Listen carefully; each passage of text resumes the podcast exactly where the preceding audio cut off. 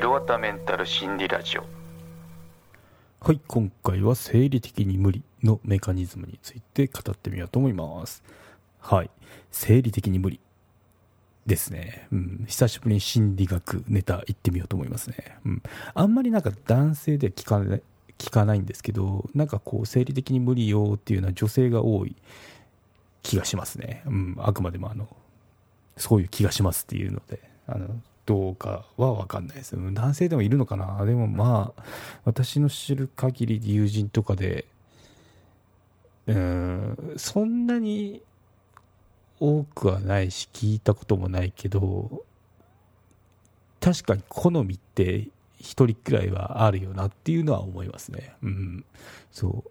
仲のいい人だったら、俺生理的にああいうのはダメなんだよねっていうのは聞いたことあるんで、うん。まあでもそんないっぱいいるわけじゃなくて、あの特定な人っていうのは、あの、ちらっとは聞いたことがあるかなって感じですね。男性の中でも。はい。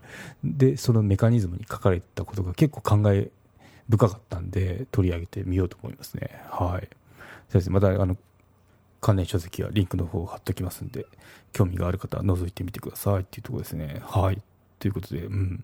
まあなんか、そもそも生理的に無理な方っていますかなんでなんですけど、私もそこまでではないんですけど、まあ、強いて言うなら、ストリートで生活してるような不衛生な感じの人はちょっと苦手かなっていうのはありますね。でもあれ多分生理的じゃなくて、ガチで感染症とかの恐れだと思うんで、あのリアルにあの身の危険を感じてのことだと思うんで、生理的っていうのはちょっと違うかなって感じしますね。うん。はい。ということで、その内容に入っていこうと思います。そうですね。そう、これ結構実はっていうところがあって、生理的に嫌に嫌になる理由っていうのは、あの自分の嫌いな部分を相手の中に見てしまうって、ちょっと哲学的ですよね。っていうことが原因ですよって言われてる説があるんですよね。はい。生理的に嫌という言葉は男性よりも女性からよく聞かれます。男性は理性的に物事を捉えますが女性は感情的になりがちです。見た目の印象で絶対 NG の烙印をしてしまうことも多いそうです。そうなると断固拒否する傾向がありますということですね。うん。まあなんかまあそうかなって感じですね。友達とかを見てみると。うん。そう。やっぱこうそういう傾向があるみたいですね。はい。どこがどう嫌なのかを説明するのは難しいけれどもとにかく嫌。という気持ちの裏には次のような心理が隠れていることがあります。ということですね、うん、ここでちょっと哲学哲学が出てくるんですよね。はい。心理学者ユングさんですね。社会生活の中で人前に見せている自分を専門用語きますよ。ペルソナと言います。人前に見せている自分をペルソナです。自分の心の奥底にあるもう一人の自分をシャドウと名付けています。はい、ユングさんの言葉を覚えちゃいましょう。人前に見せている自分っていうのはペルソナと言います。自分の心の奥底にあるもう一人の自分をシャドウと言いますということで、はい、これテストに出るか分かんないですけどあの心理学やってると出てくる言葉だと思いますね、はい、心理学で相手の行動や性格に自分のシャドウを感じ取った時に何なんだか嫌だなと過剰反応してしまう説もありますよということですね。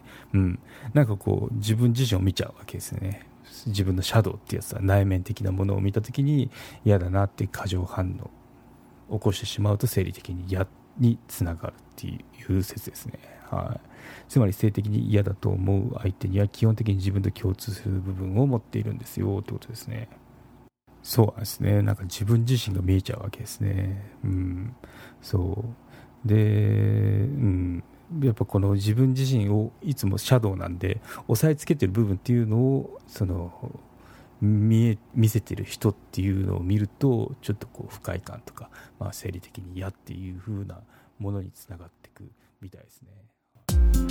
有料チャンネルのご案内をいたします。サブスク版チャンネル「ひろわたメンタル心理ラジオプレミアム」を Apple Podcast で木曜に配信中。